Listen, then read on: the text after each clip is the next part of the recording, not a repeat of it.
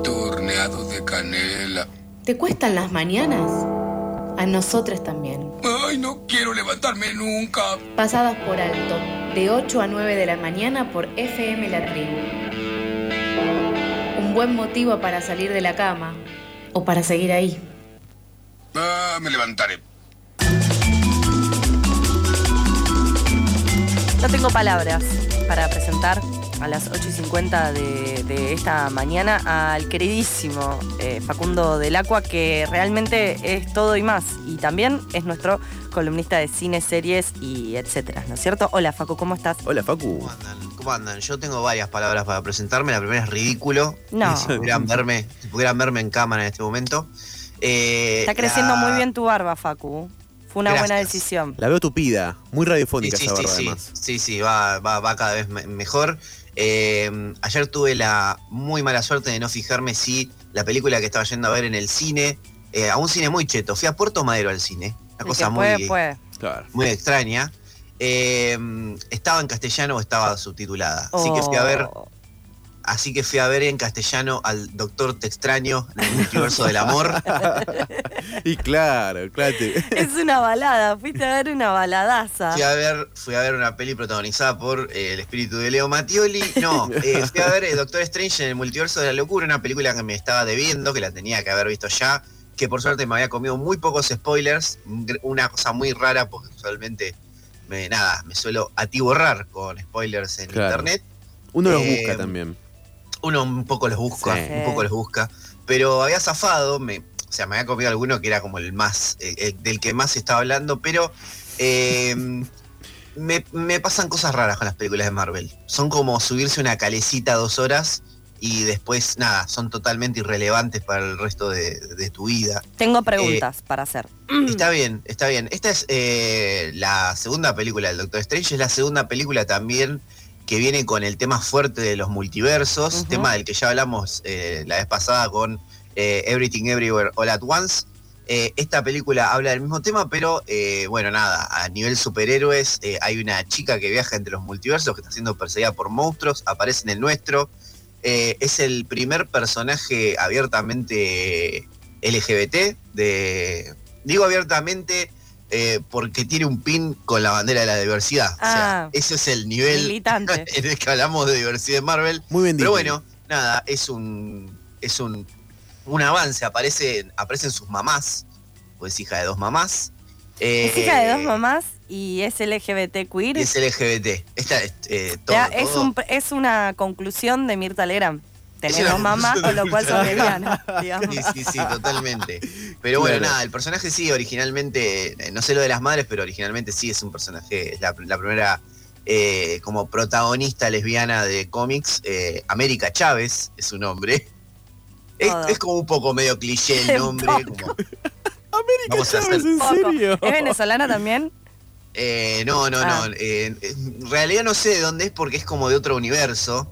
Y no sé exactamente en qué parte de ese universo es, pero bueno, nada. ¿Qué, sé yo? Eh, aparece ahí en, el- en nuestro universo eh, y el Doctor Strange la tiene que salvar a, eh, a través de varios universos, van viajando. Y la película, eh, ¿cuáles son tus preguntas? Decime, a ver si yo capaz puedo... No, yo tenía preguntas eh, primarias de, de cuando hablamos de Marvel, hablamos de Spider-Man. Sí, Y cuando hablamos de, de no Marvel, hablamos de DC y hablamos de Batman. muy estamos- bien, muy bien. Eso a grandes rasgos. Ahora, Grandes rasgos, vos me decís, el Doctor Extraño y la sombra del amor. ¿Qué, Sí. cuál, es el super, ¿Cuál es el superpoder del Doctor Extraño? Yo creo que piensa fuerte y quizás piensa por fuera de la casa, por, es, por, por fuera de la cara, de la caja, eso era lo que quería decir. Sí. Y por eso Claro. le dicen el Doctor Extraño, porque patea el tablero, pero el no lo sé. Muy bien, sí, claro, es, es parte como de medio de su, de su magia, valga la redundancia, hace magia, ¿no? Bien. Es un es un el hechicero supremo. Acá ya no es más el hechicero supremo, que es como el título de eh, superintendente que tienen en la magia, lo tiene su, su amigo asiático Wong, ahora él Tiene es un el- amigo asiático también, o sea, cumple Sí, todas. obviamente. Y bueno, acá Progre. es así, loco, acá eh, te, te ayornás o te ayornás. ¿Y qué lo motiva? Pero es Sí, así, pero loco. no, pero a ver, en serio. ¿Qué lo Eh, motiva? acá hay que, hay que tomar las armas del enemigo, viejo. sí, claro. Acá eh, es así, vos querés progresismo, te lo vamos a dar en la cara. América. Chávez. Ahí tenés, América Chávez. América Chávez. Porque después nos quejamos, después nos quejamos de por qué llega Milei eh, a, a tener la relevancia que tiene. Y acá vos querés ser progresista y te vamos a cagar a trompada para que seas progresista. Eh, me parece muy bien este, esta Me vuelta. levanté que- muy bien hoy. sí, estás con muy buen humor. Pero para, ¿cuál es la motivación que lo lleva al mago? Superintendente no, pero al, al, al que tiene nombre de queso, a Camberbert, o como sea que se llame, a, a ir a salvar a esta pequeña LGBT Bueno, no hay. América Chávez. No hay. la hay? Porque yo te voy a explicar lo que pasa con Doctor Extraño. La historia es medio una poronga. Perfecto, bueno. Pero la película sí, es sí. un viaje falopa de entre rayos y centellas y personajes que vos decías nunca van a aparecer en una película de Marvel, aparecen acá.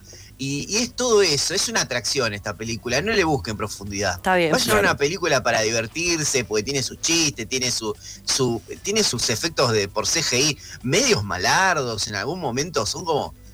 Yo, lo, lo que está bueno de la película, hablando en serio, es que la dirige Sam Raimi, que es el director de Evil Dead, de Drag Me to Hell, un capo, pero que eh, nada, es una película de Marvel. O sea, eh, la seña del director está eh, en sus super zooms, en sus cámaras media frenética y en Claro. sus eh, cosas raras que le gusta hacer a él, pero no hay mucho más de eso. Eh, es una peli que está bien por- en cuanto a lo que va hacia el futuro. Es una peli que, escuchaba a un crítico decir esto ayer, Spider-Man es una película que recae mucho en la nostalgia y esta es como que proyecta, proyecta, proyecta. Es como, en vez de una, de una trama, tiene como una especie de carta de, no sé, probabilidades de lo que puede llegar a pasar en el, en el universo Marvel en el futuro. Eso Claro. es Doctor Strange. Claro. Es un folleto. Estamos viendo romperse por completo y cada vez más las líneas temporales Totalmente. Y, lineales. to- y todo lo que dijimos, esto no va a aparecer nunca, eh, yo, sin, sin spoilers, aparecen personajes que uno nunca pensó que iban a aparecer y aparece un personaje que es de una serie que no vio nadie de Bien. Marvel. Porque fracasó. Y aparece el personaje haciendo eh, un personaje muy importante en la historia de Marvel. eh, y aparece ahí vos decís, ¿cómo lo sacaron este loco si es de una serie de mierda? No importa, aparece. Increíble. Porque es Marvel y tiene series y, y personajes que nadie se esperaba en una cuchara y en la otra una buena cucharada de progresismo y uno tiene que cerrar la nariz, abrir la boca y tragársela. Claro. Y bueno, está bien, es así, loco. Muy buena metáfora. La verdad, eh, Facu, hoy viniste incendiado. Siempre es un gusto recibirte, pero más cuando venís a, a pa- a patear todo. Así que Como el Doctor hablaremos Extraño. al Doctor Extraño y su mágico amor.